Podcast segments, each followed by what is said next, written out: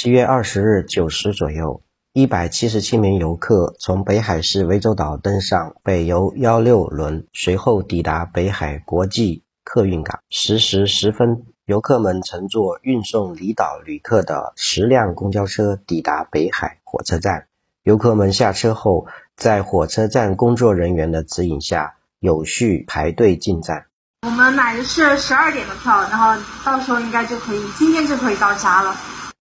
作为旅游城市，北海境内有涠洲岛、银滩等多个景区景点。疫情爆发前，当地旅游市场异常火爆，各大景区游客、旅行社团队游客增幅较大。十七日，涠洲岛旅游区发布通告称，旅游区采取区域管控，暂停所有人员进出，岛内人员非必要不出村。为做好滞留游客服务保障工作。